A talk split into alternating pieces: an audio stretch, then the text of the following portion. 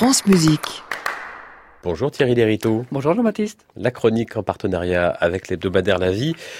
En voiture Thierry aujourd'hui Euh, presque. Ce qu'il y a de magique avec les radios, Jean-Baptiste, c'est qu'on peut voyager dans toute la France, quel que soit le prix des carburants.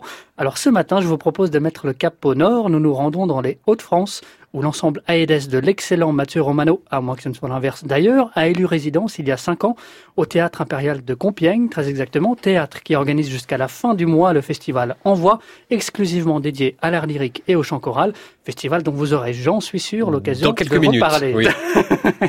Eh bien, c'est dans le cadre de ce festival qu'AEDES se produira entre jeudi et le dimanche 2 décembre dans un programme de chansons de Brel et de Barbara, réarrangé, bien sûr, pour chœur de chambre a cappella. Ce qui n'est pas le cœur de leur euh, répertoire si je puis dire.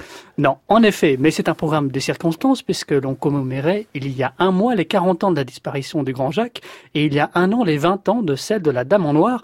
L'occasion idéale, donc, pour cet ensemble professionnel que l'on entend aussi bien dans le répertoire classique a cappella qu'à l'opéra, de prouver une fois de plus sa grande versatilité et son sens de l'ouverture, parce qu'il n'y a qu'une musique, tient à rappeler Mathieu Romano, l'occasion aussi, surtout, de faire rayonner sur le territoire son action culturelle en s'associant dans le cadre de ce programme à des chœurs amateurs de trois des quatre communes où il se produira. Et de quelle façon s'associe-t-il?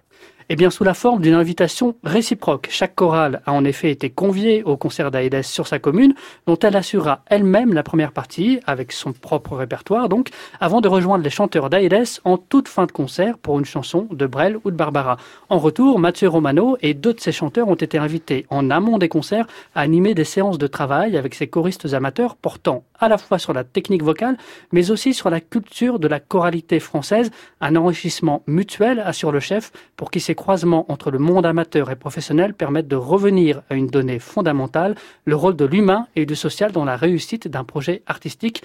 Depuis la fondation d'AEDES, il provoque d'ailleurs régulièrement ce type de rencontres au gré de ses résidences à Compiègne, Auxerre ou bien Vézelay, organisant même depuis 4 ans des week-ends de masterclass pour choristes et chefs de chœur amateurs en partenariat avec la Fédération départementale des chorales de l'Oise.